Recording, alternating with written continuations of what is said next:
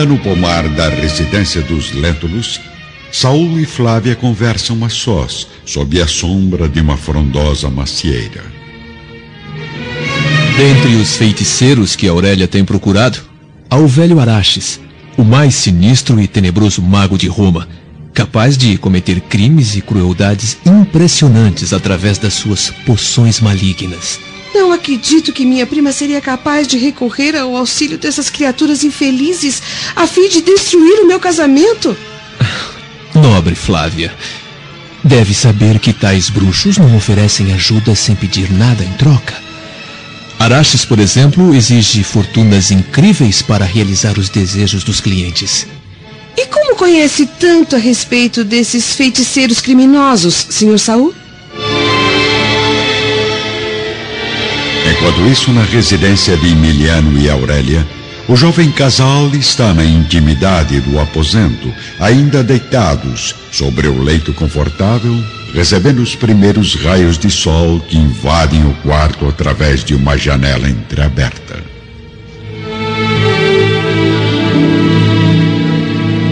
Bom dia, minha amada. Dormiu bem? Há várias noites não durmo, Emiliano. Você sabe muito bem disso. Mas o que é que está acontecendo, Aurélia? Noto que anda cada vez mais abatida e infeliz. Não sente-se bem no novo lar? Gostaria de mudar para outra região mais tranquila, longe das agitações urbanas? Não é nada, meu marido.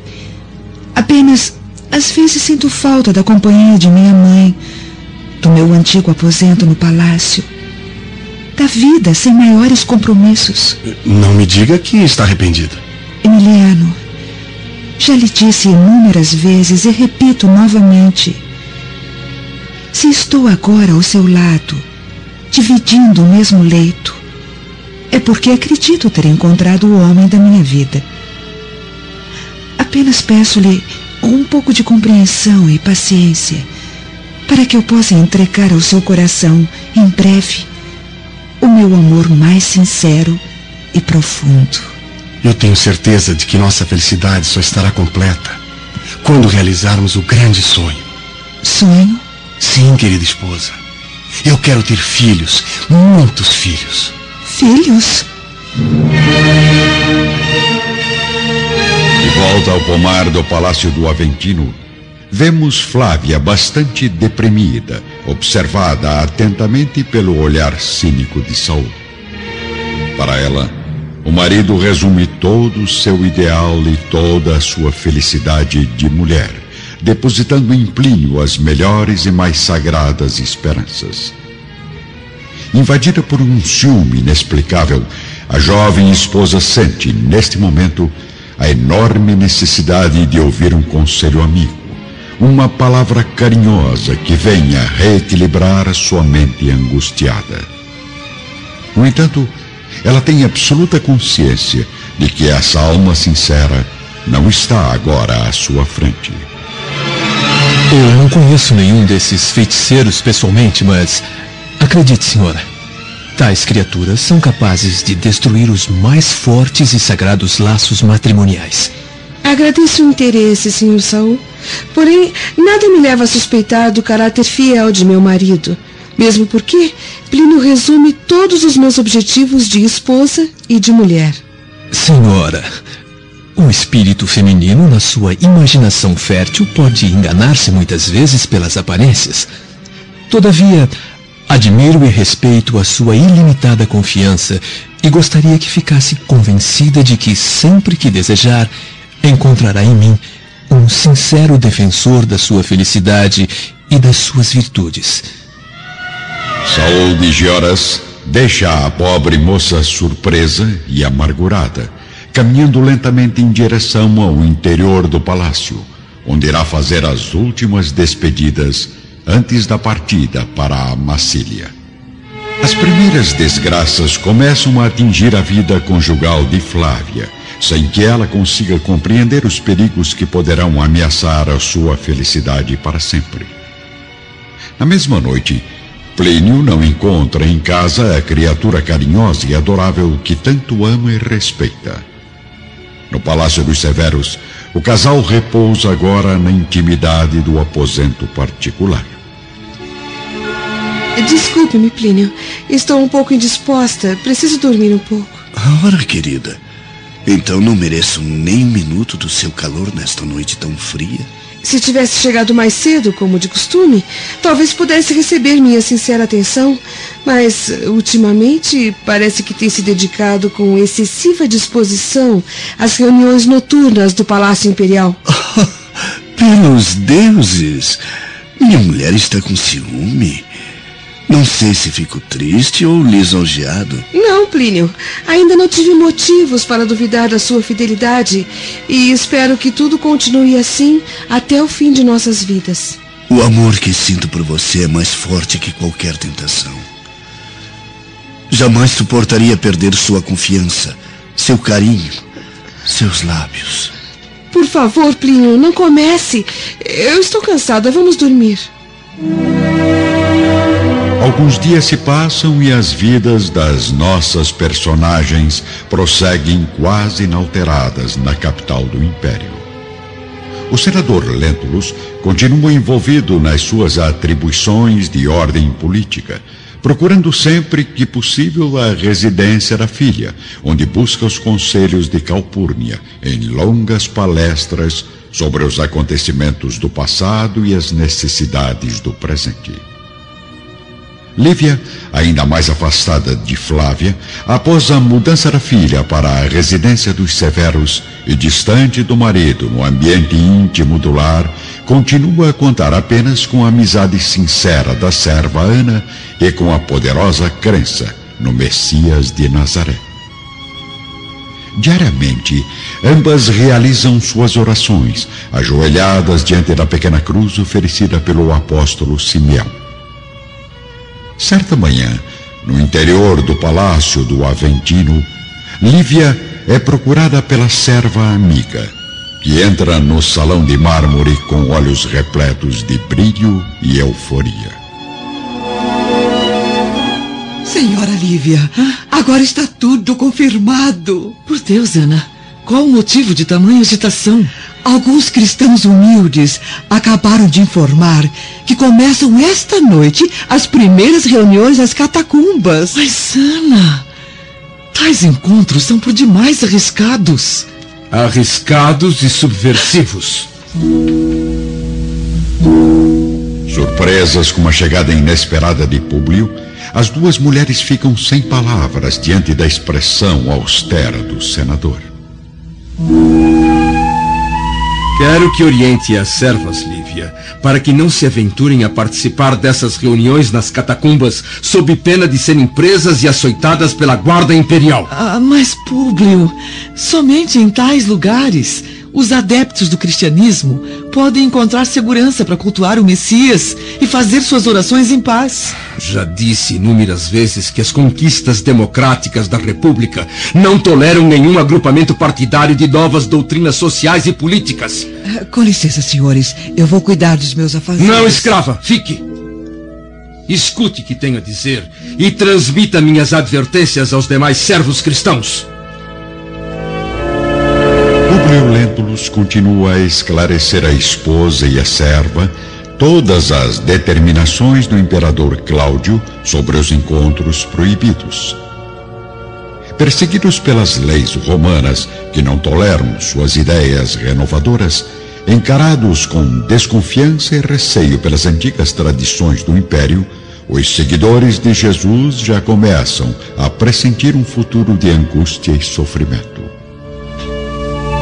Mesmo assim, as reuniões acontecem com frequência, em caráter absolutamente secreto, nas cavernas desprezadas pelo tempo, onde vozes profundas e comoventes revivem o Evangelho do Senhor, sob a luz de tochas brilhantes e harmoniosas.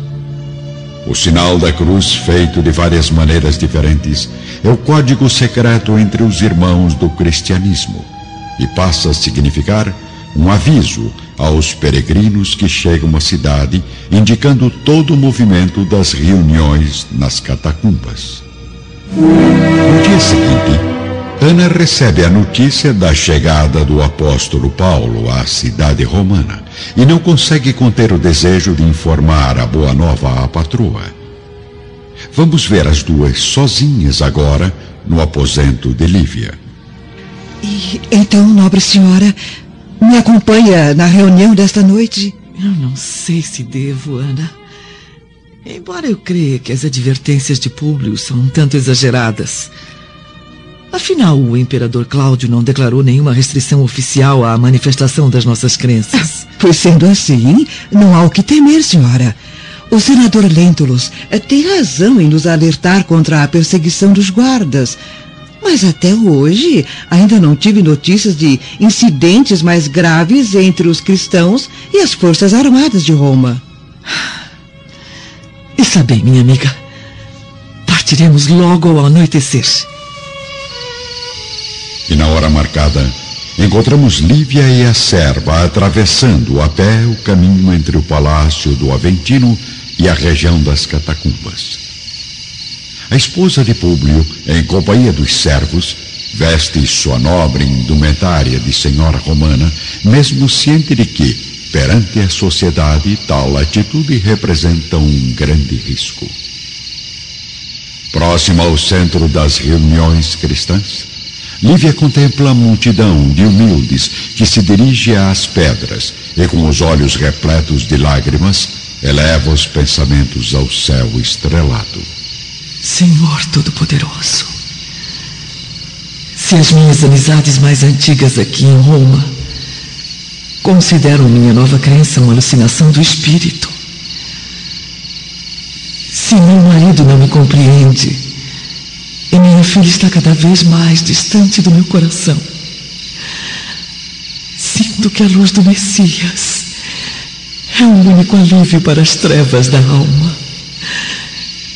Somente minha fé que clareia a estrada dolorosa da vida é capaz de transformar as provações penosas deste mundo na certeza de que realmente existe a alegria eterna do teu reino.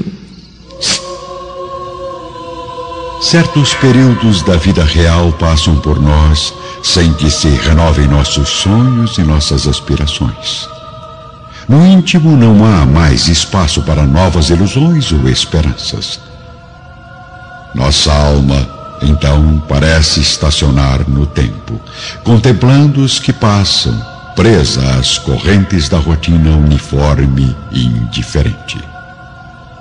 Assim acontece com a existência das personagens dessa história, vivendo a realidade crua e dolorosa do ambiente terrestre.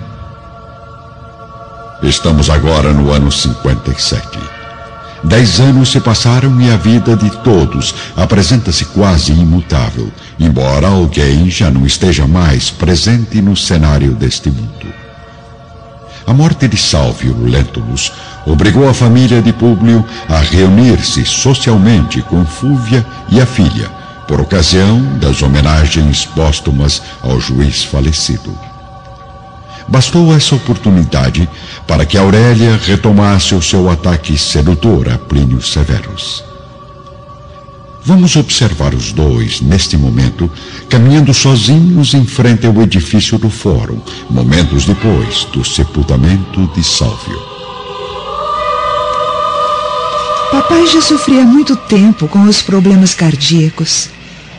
Acredito que a morte acabou sendo um alívio para sua dor. E sua mãe como está? Não falemos dos outros, Plínio. Fale-me de você. Noto que está cada vez mais vistoso, irradiando vitalidade, alegria. Estou profundamente realizado com minhas atribuições profissionais, Aurélia. Agradeço aos deuses pela honra de haver recebido as maiores graduações militares que garantem a estabilidade do império. Tive notícias de que permaneceu muito tempo na Grécia, onde obteve honrosíssimas condecorações e elogios por parte das autoridades administrativas. Sim, é verdade. E estou muito feliz nesse sentido.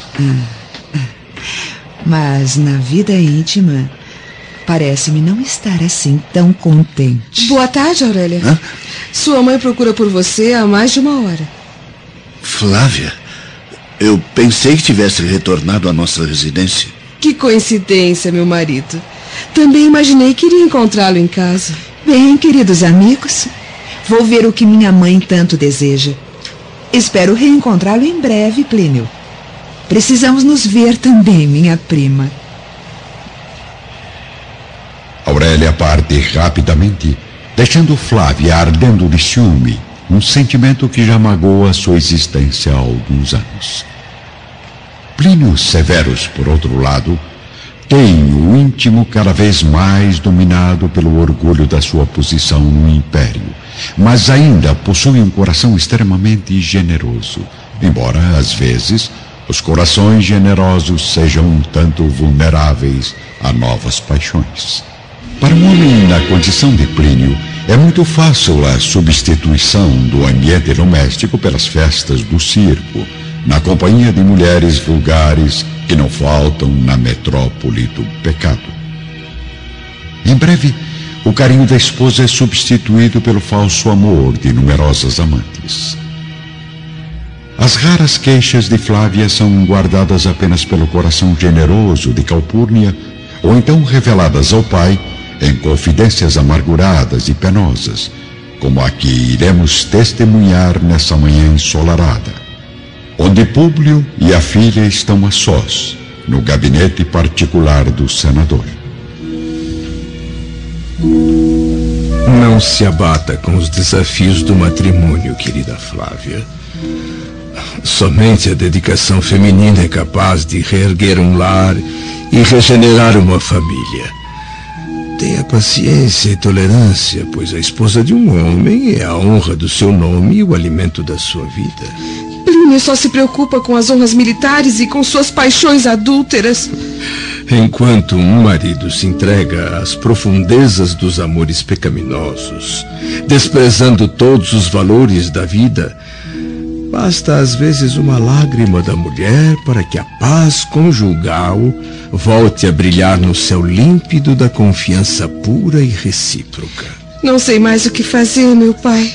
Só me resta amparar minha mente nas suas promessas e nos seus conselhos preciosos, esperando que ele volte algum dia ao meu amor verdadeiro de esposa. Meses se passam e Plínio começa a esbanjar no jogo e nas aventuras libidinosas uma verdadeira fortuna. Seus romances com as mulheres tornam-se famosos nos centros mais elegantes da cidade e, como o destino já havia previsto, ele acaba restabelecendo o laço afetivo com Aurélia. Assim, dentro de poucos dias, ambos são vistos trocando olhares ardentes pelos teatros e grandes reuniões esportivas da época. No entanto, bem longe da vida social e dos prazeres mundanos, vamos encontrar neste momento, enclausurada em seu leito, uma das figuras mais fortes desta história. Fúlvia, há alguns meses após o falecimento do companheiro, demonstra as mais sérias perturbações mentais, além de impressionantes doenças orgânicas. Aurélia! Aurélia! Onde, onde está você? Por que, que não responde, filha desnaturada? Hã?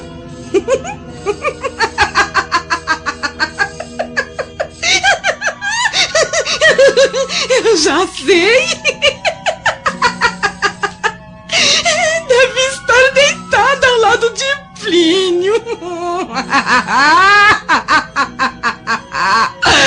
Está recuperando o tempo perdido.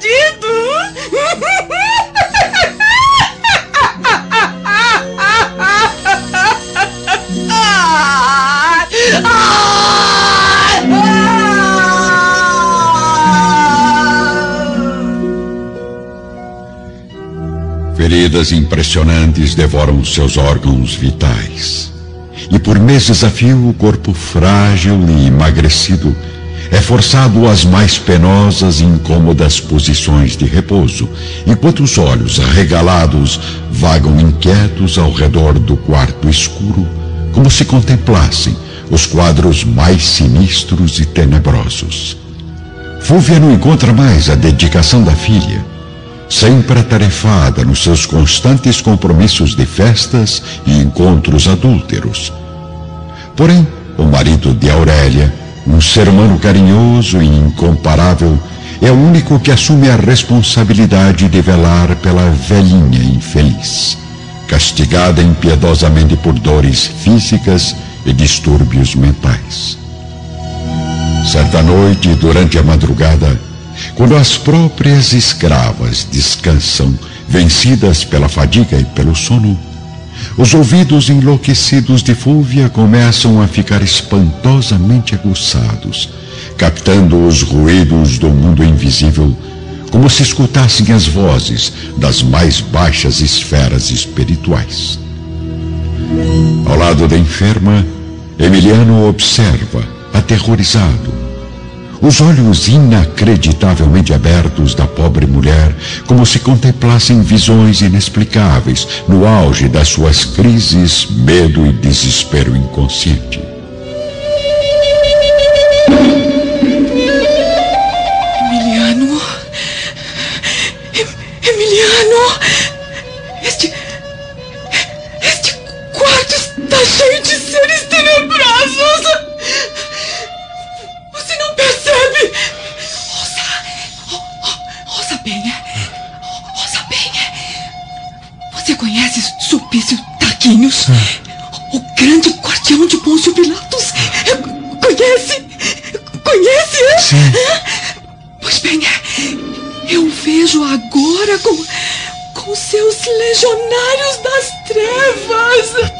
Deuses. Eles falam-me da morte! Falam-me da morte! Ajude-me! Ajude-me, filho! Ajude-me! Sou um piso Darquinos tem agora um, um, um semblante, um semblante monstruoso! Ele está me apavorando! Fique calma, minha mãe, fique calma. Tenhamos confiança na bondade infinita dos deuses.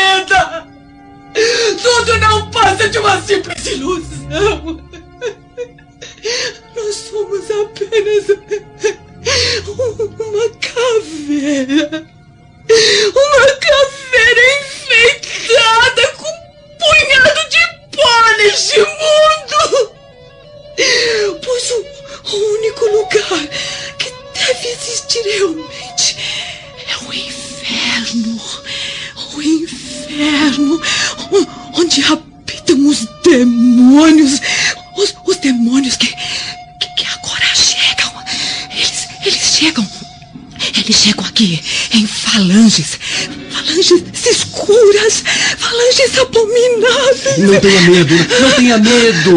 Eu estou aqui do teu lado, abraçado à tua alma. Eles nunca me levarão, malditos! Para trás! Para trás! Eu tenho um filho! Eu tenho um filho que me defende! Ele me defende dos seus ataques apavorantes! Acredite na misericórdia de Júpiter. Ele jamais abandonará teu espírito. Júpiter! Júpiter! O maldito pai dos deuses! É a eternidade do Olimpo. Nada mais são que mentiras! Mentiras para manter a ordem do Estado! É isso!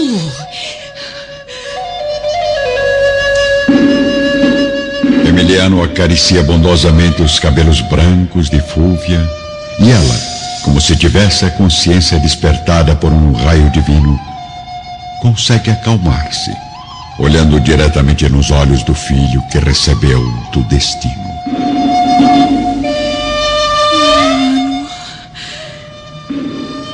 Miliano. Miliano. A minha morte. A minha morte se aproxima. Eu. Eu preciso confessar os erros e os deslizes que eu cometi.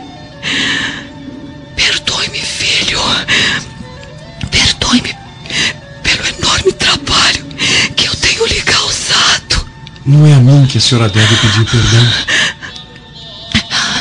A minha miserável existência, ela nada mais foi do que uma longa esteira de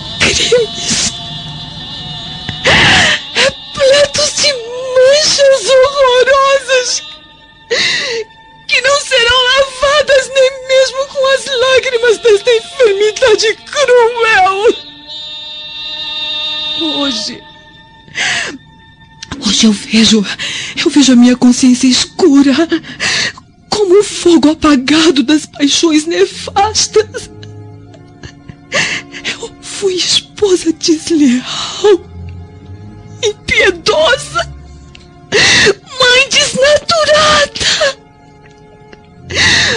Quem terá piedade de mim? Se vejo apenas o desfile incessante de fantasmas hediondos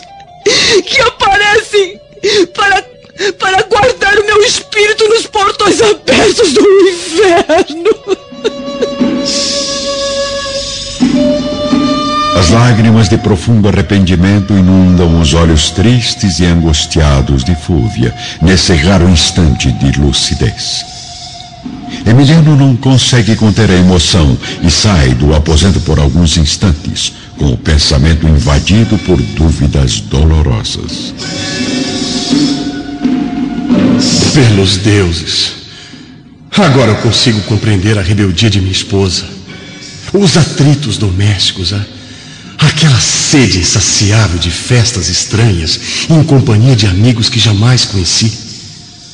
Tudo é apenas fruto da educação materna, cheia de vícios e defeitos. Ah, meu Deus! Pobre Aurélia! Precisará mais do que nunca de todo o meu apoio.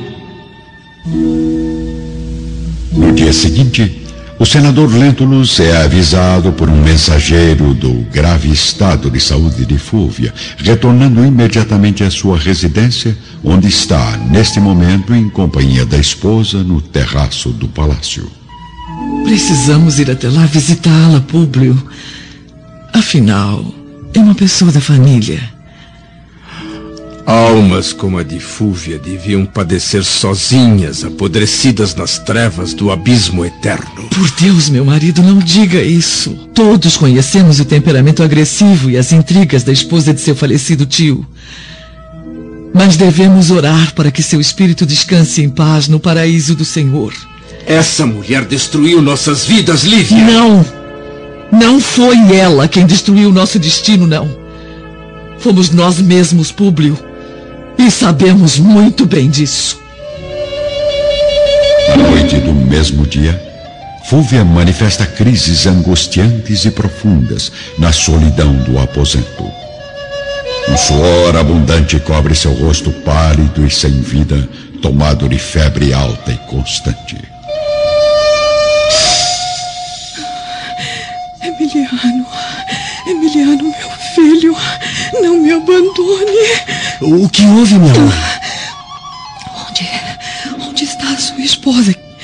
Que não vem, que, que não vem velar a, a minha cabeceira nas vésperas da minha morte. Terá ela também horror do meu corpo, como os falsos amigos que jamais vieram me visitar? Não, mãe. A Aurélia precisou sair para um compromisso com algumas senhoras na realização de importantes serviços sociais.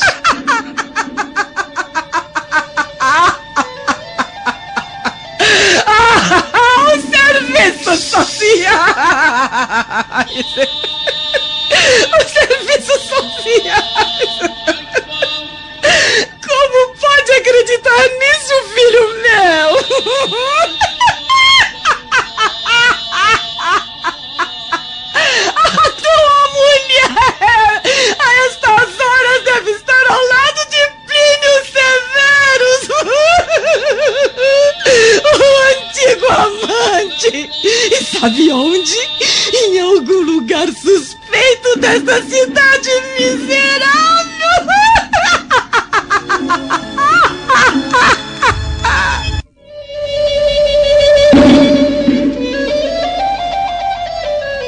Aposento sinistro e mal iluminado, Fúvia vive seus últimos momentos, vigiada pelos olhos assustados e incrédulos de Emiliano, cada vez mais chocado com as palavras da sogra. É, por favor, não diga mais nada. A senhora precisa de repouso, não deve se exaltar. Não. Não me proíba de continuar. Ainda tenho muito que dizer.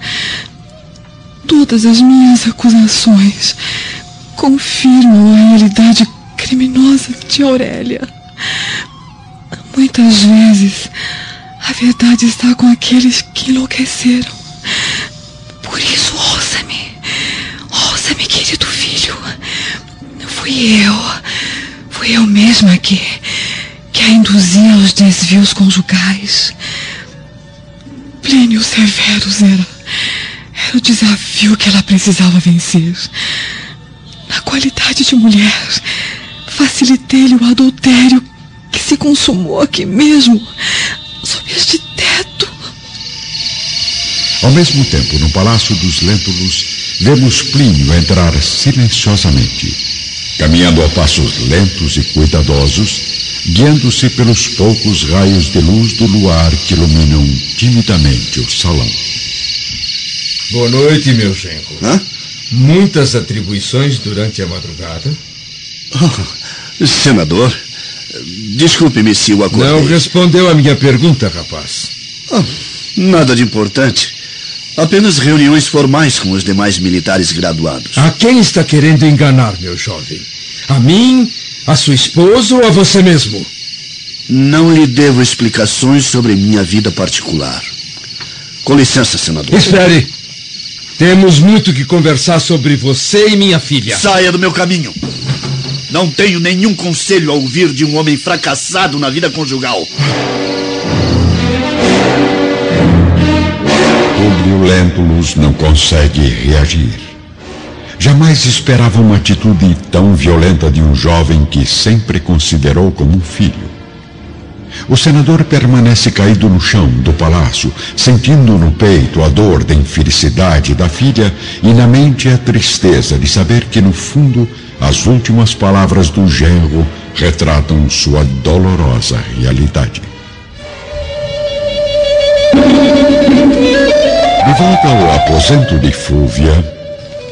Esteja certo de que realmente eu, eu cometi todos esses erros, Emiliano. Eu sei que está horrorizado, mas pelos deuses, perdoe-me. Vigie, vigie a sua mulher, para que não continue com os romances libidinosos, a fim de que ela não venha um dia apodrecer como eu neste leito. O generoso militar acompanha, boquiaberto e aflito, as revelações assombrosas da velha agonizante. Na intimidade dos próprios pensamentos, dirige os olhos úmidos de lágrimas à janela do quarto, por onde entra uma suave e misteriosa brisa noturna. Não é possível. Aurélia jamais seria capaz de trair-me tão vergonhosamente, ainda mais no sagrado ambiente do lar. Tudo não passa de um delírio febril desta pobre alma doente. E Aurélia? Aurélia? O que é feito de Aurélia que não vem? Por onde andará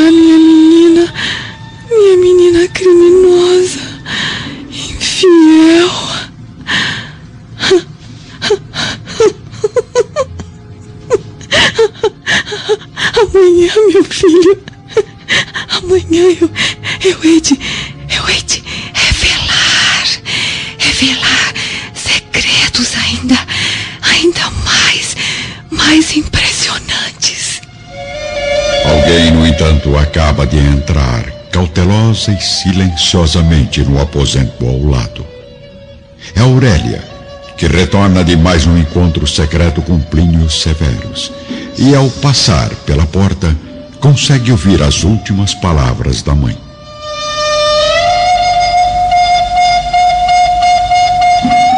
Sozinha em seu quarto, Aurélia está aflita, temendo que o pior aconteça.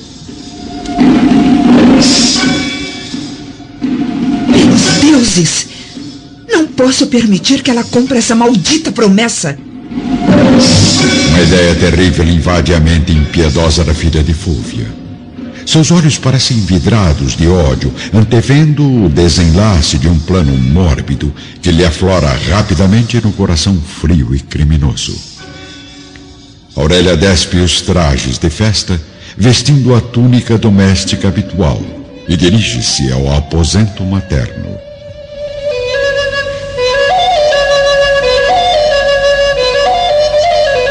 Mãe, o que é isso? Ainda acordada? Está cansada. Precisa repousar um pouco. Querida filha, como é bom saber que você ainda está ao meu lado. Se preocupa comigo. A presença de Aurélia tranquiliza de algum modo o corpo dolorido e a consciência dilacerada de Fúvia, como se um raio de lucidez clareasse repentinamente seu espírito abatido. Bem, creio que minha presença já não se faz mais necessária. Boa noite. Dominado pelas dúvidas angustiantes, Emiliano sai rapidamente do aposento, enquanto sua esposa acaricia fingidamente o rosto pálido da mãe. Não gostaria de tomar uma dose do calmante para repousar algumas horas, mamãe? Sim, minha menina. Eu preciso. Eu preciso descansar. Amanhã